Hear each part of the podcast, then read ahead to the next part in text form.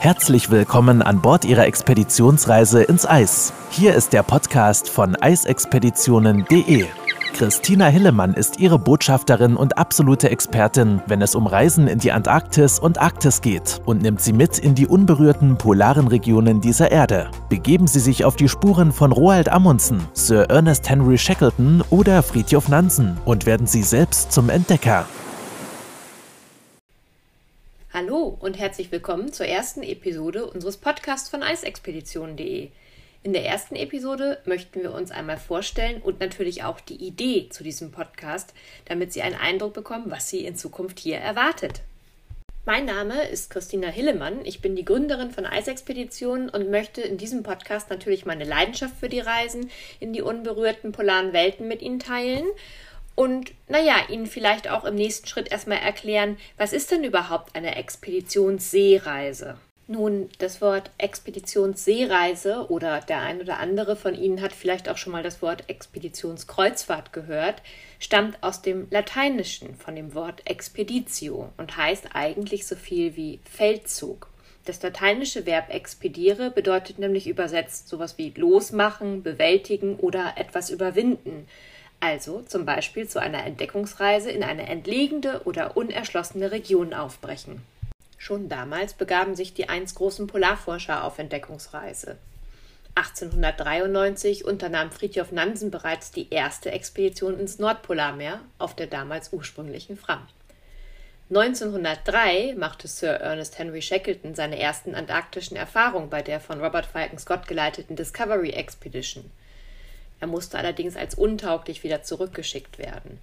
Im gleichen Jahr startete auch Roald Amundsen und 1906 gelang ihm dann auch als erster die komplette seemännische Durchquerung der Nordwestpassage. 1909 stellte Shackleton dann einen neuen Rekord auf, und zwar in der größten Annäherung an einen der beiden geografischen Erdpole, bevor sie dann ca. 180 Kilometer vom Südpol entfernt wieder umkehren mussten. Schließlich gelang es 1910 bis 1912 Roald Amundsen auf seiner Expedition ins Rossmeer mit der Fram, so dass er als erster Mensch dann seinen Fuß auf den geografischen Südpol setzen konnte. Heutzutage sind die Expeditionsreisen natürlich wesentlich komfortabler, nicht mehr gefährlich und trotzdem immer noch ein riesiges Abenteuer. Man wird wirklich selbst zum Entdecker, wenn man dann an Bord ist. Jede Reise wird durch Wind, Wetter und natürlich auch durch die Eisbedingungen bestimmt. Und daher ist dann auch das Routing bei jeder Reise nochmal wieder anders.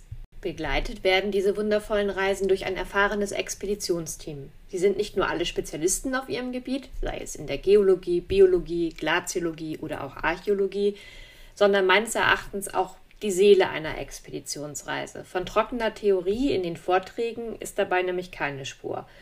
Unsere herzlichen Kollegen an Bord lieben, was sie tun, und das werden sie merken, wenn sie an Bord sind. Jeder gibt sein Wissen gerne weiter und gibt gern die ein oder andere Anekdote zum Besten.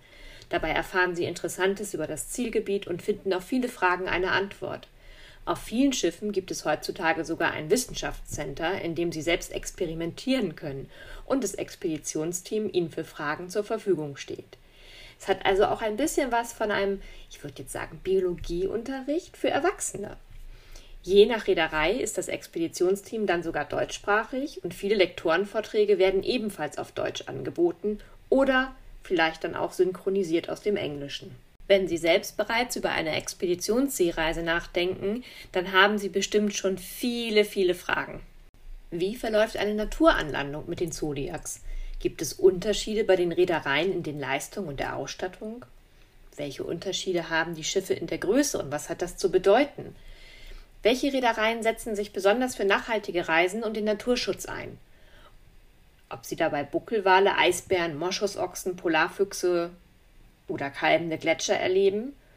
Oder wann ist die beste Zeit für eine vollständige Umrundung Spitzbergens oder die Durchquerung der Nordwestpassage? Wir von Eisexpeditionen versuchen Ihnen zukünftig in diesem Podcast so viele Tipps und Tricks wie möglich zu geben, damit Ihre Expedition das perfekte Abenteuer und die Reise Ihres Lebens wird. Als Botschafter der polaren Gewässer ist es unsere Pflicht, unsere Begeisterung für Expeditionsreisen in die polaren Regionen und deren Schutz mit vielen Menschen zu teilen. Jetzt ist es an der Zeit, unsere Eindrücke und erlebten Momente sowie Ratschläge mit Ihnen in diesem Podcast zu teilen und wir hoffen natürlich auch, den Eisvirus zu verbreiten. Fürs Erste bedanke ich mich heute erstmal fürs Zuhören und hoffe, dass Sie genauso gespannt wie ich auf die weiteren Episoden sind. Wenn Sie mehr zu den einzelnen Reisen erfahren möchten, besuchen Sie www.eisexpeditionen.de und hören Sie auch beim nächsten Mal wieder rein.